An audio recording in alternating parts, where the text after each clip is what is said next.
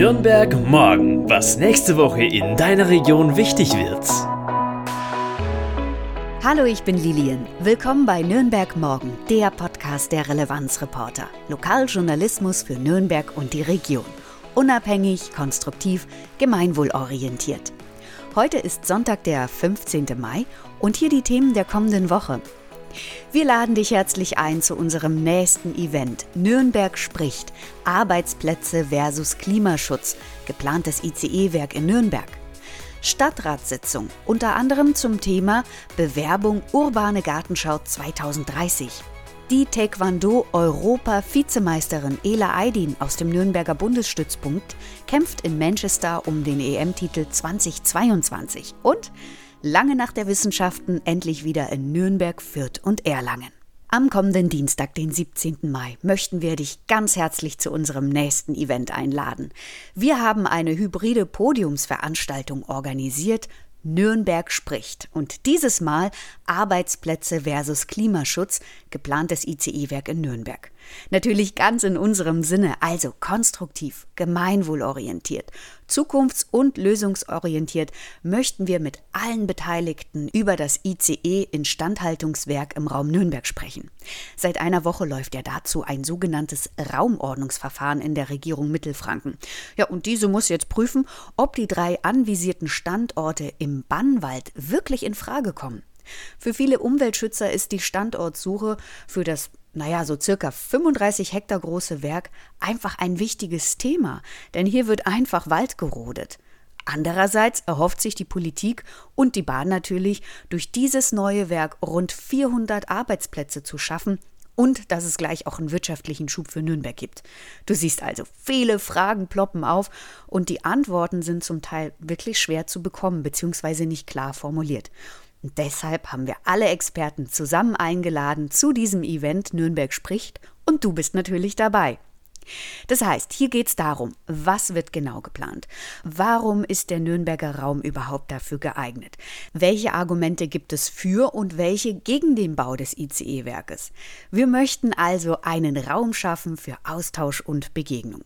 Und du kannst natürlich kostenfrei teilnehmen und am besten bringst du alle deine Freunde und Bekannte mit. Die können auch mitmachen. Am kommenden Dienstag also im Korns am Kornmarkt. Um 19 Uhr geht es auch schon los.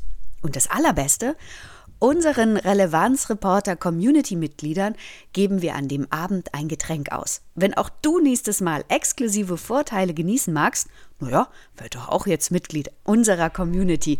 Ab 8 Euro im Monat auf relevanzreporter.de. Am kommenden Mittwoch, den 18. Mai, trifft sich wieder der Stadtrat und spricht unter anderem um die Bewerbung für die Landesgartenschau 2030.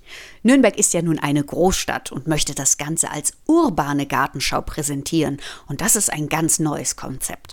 Hier kommen also Plätze und Orte in den Fokus, die sagen wir mal nicht grün sind oder sehr vernachlässigt aussehen. Der Burggraben zum Beispiel. Da gibt's ja diesen hübschen Betonweg, aber so richtig schöne grüne Flächen, außer ein paar Bäume und ein bisschen Rasen und ein bisschen Erde. Ach, eher nicht. Natürlich die privaten Schrebergärten, aber da kannst du dich ja nicht hinsetzen. Und dann gibt's ja noch den äußeren Lauferplatz und den Maxplatz. Hier tummeln sich richtig viele Leute rum, aber so richtig gemütlich irgendwo hinsetzen und mit Kindern vielleicht spielen? Außerdem soll die Gartenschau in die Altstadt und in die umliegenden Stadtteile ausstrahlen. Sieben Plätze sind dabei ausgewählt worden, die verschönert werden können. Zum Beispiel in der Altstadt die Grasersgasse. Ja, auch die Insel Schütt könnte vielleicht mal ein bisschen entsiegelt werden oder wie das so schön heißt. Dann gibt es noch in der Altstadt den Theresienplatz mit der Perspektive Ägidienberg. Zusätzlich gibt es noch ein Projekt, in der um den Stadtgraben herum in jeder Himmelsrichtung ein Platz ausgesucht wird, der begrünt und verschönert werden soll. Im Norden zum Beispiel das Maxtor, im Osten der Kesslerplatz, im Süden soll es eine Art Südstadt-Klimameile geben. Die geht vom Südstadtpark aus über die Karl-Bröger-Straße bis zum Kopernikusplatz. Und im Westen gibt es den sogenannten Johannes-Boulevard, auch eine Idee des Bürgervereins in St. Johannes. Diese Straßen und Plätze wurden ausgesucht, da sie strategisch sehr zentral liegen und einfach mal aufgewertet werden könnten. Der Stadtrat erhofft sich natürlich, dass durch diese urbane Gartenschau die ganze Begrünung in der Stadt beschleunigt wird. Es gibt ausgefallene Umgestaltungsideen, alle sind aber eingeschlossen in diesen Masterplan Freiraum, von dem ich dir ja schon in der vorletzten Folge erzählt hatte. Ja, und hier kommen wir nämlich zum eigentlichen Punkt nämlich der Finanzierung. Das Finanzressort hat es angesprochen. Nürnberg macht jetzt schon so viele Schulden und rät daher eher ab sich auch noch für eine urbane Gartenschau zusätzlich zu verschulden. Nämlich bei der ersten Prüfung kam schon raus, nach Abzug aller möglicher Fördertöpfe müsste Nürnberg trotzdem noch 24 Millionen Euro stemmen. Die Stadt ist aber geneigt, diese zusätzliche finanzielle Belastung aufzunehmen, denn sie sehen das einfach als Chance, mit diesem speziellen Konzept noch mehr für die Stadt zu werben, die Transformation zu beschleunigen und Nürnberg einfach für den Klimawandel besser anzupassen und gleichzeitig auch die Mobilitätswende in der Stadt voranzutreiben. Am kommenden Donnerstag, den 19. Mai, beginnen die Europameisterschaften im Taekwondo in Manchester. Okay, sagst du dir. Und warum soll mich das jetzt interessieren? Na, wusstest du, dass wir in Nürnberg einen Bundesstützpunkt für Taekwondo haben? Ja, genau, in der Berthold Brecht Straße 1. Hier können Profis und Nachwuchssportler seit November 2018 professionell gefördert werden. Ja, und seit Februar trainiert hier die gebürtige Münchnerin Ela Aydin in unserer Frankenmetropole. Kurz vor der Abreise habe ich mit ihr telefoniert und sie hatte nochmal berichtet, dass sie seit ihrem Umzug in den Stützpunkt sich noch nie so gut und so intensiv vorbereiten konnte. Der Bundestrainer Balasch Todt konnte sie nämlich dieses Mal besser betreuen. Er war ja täglich da und das braucht Ela Aydin auch unbedingt, denn die 23-jährige Taekwondoin, so heißt es offiziell, hat nämlich schon dreimal knapp den EM-Titel verpasst und möchte jetzt am kommenden Donnerstag in ihren ersten Kampf Erfolg haben. Gewinnt sie nämlich den Titel in der Gewichtsklasse bis 53 Kilogramm, hat sie schon wertvolle Punkte gesammelt um sich für die kommenden Olympischen Spiele 2024 in Paris zu qualifizieren. Das heißt, wir drücken ihr jetzt schon mal ganz doll die Daumen. Taekwondo, was ist das? Eine Kampfsportart. Na, vielleicht kurz zusammengefasst, eine Art Karate mit Beinkicks, würde ich jetzt mal einfach so sagen. Diese Sportart kommt aus Korea und das Wort Taekwondo setzt sich aus den altkoreanischen Begriffen zusammen. Für Tae, für Fußtritt sozusagen, Kwon für Faustschlag oder Handschlag und Do für den Weg dahin. In dieser Sportart geht es sowohl um den Angriff als auch um die Verteidigung. Im Vergleich zu anderen asiatischen Kampfsportarten wird hier einfach viel mehr mit Beinkicks gearbeitet. Natürlich alles nach Regeln. Ne? Also du darfst zum Beispiel nur in Richtung Weste und Kopfschutz kicken. Außerdem ist Taekwondo eine sehr schnelle und dynamische Kampfsportvariante und seit den Olympischen Spielen im Jahre 2000 in Sydney auch voll dabei. Das heißt, hier kämpfen alle Sportlerinnen weltweit um eine olympische Goldmedaille. Am kommenden Samstag, den 21. Mai, findet endlich wieder die Lange Nacht der Wissenschaften statt in Nürnberg, Fürth und Erlangen.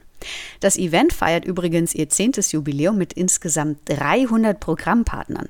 Du kannst wie immer Experimente erleben, bei Führungen mitmachen, Vorträgen lauschen und einfach selbst Sachen ausprobieren. Das Ganze am Samstag von 18 Uhr bis Mitternacht. WissenschaftlerInnen verschiedener Institute und MitarbeiterInnen von Unternehmen berichten dir also von den neuesten Forschungstrends und du kannst dazu auch diese Zukunftstechnologie noch live erleben. Es gibt übrigens auch wieder ein Kinderprogramm. Von 14 bis 17 Uhr werden Workshops und Mitmachaktionen angeboten. Für die lange Nacht der Wissenschaften musst du aber ein Ticket kaufen. Das kostet regulär 15 Euro. Bis zu vier Kinder können den Erwachsenen dann kostenfrei begleiten. Die Kinder dürfen aber nicht älter als 15 Jahre sein. Und es gibt auch einen ermäßigten Eintritt von 10 Euro. Und außerdem gibt es zum ersten Mal das sogenannte Solidaritätsticket, mit dem man einem oder einer Geflüchteten den Besuch der langen Nacht ermöglichen kann. Also ebenfalls mit bis zu vier Kindern unter 15 Jahren können kostenfrei mitkommen. Die Tickets für diese Solidaritätsaktion kannst du übrigens nur noch bis zum kommenden Montag, 16. Mai, kaufen. Eigentlich sollte die zehnte lange Nacht der Wissenschaften in Nürnberg-Fürth-Erlangen letzten Oktober stattfinden. Aber die Pandemielage, die war einfach so unsicher und deswegen haben die Veranstalter gleich gesagt, hey, wir schieben das auf den kommenden Mai. Die erste lange Nacht übrigens hat bereits 2003 stattgefunden. Wenn du noch mehr Themen oder Termine hast, dann schick mir doch einfach eine E-Mail an redaktion.relevanzreporter.de. Nochmal redaktion.relevanzreporter.de. Ich bin Lilian, ich wünsche dir eine erfolgreiche und sonnige Woche. Wir hören uns bald wieder. Bis dahin, ciao. Nürnberg morgen, ein Themenausblick der Relevanzreporter Nürnberg. Konstruktive Lokalnachrichten zum Mitgestalten auf www.relevanzreporter.de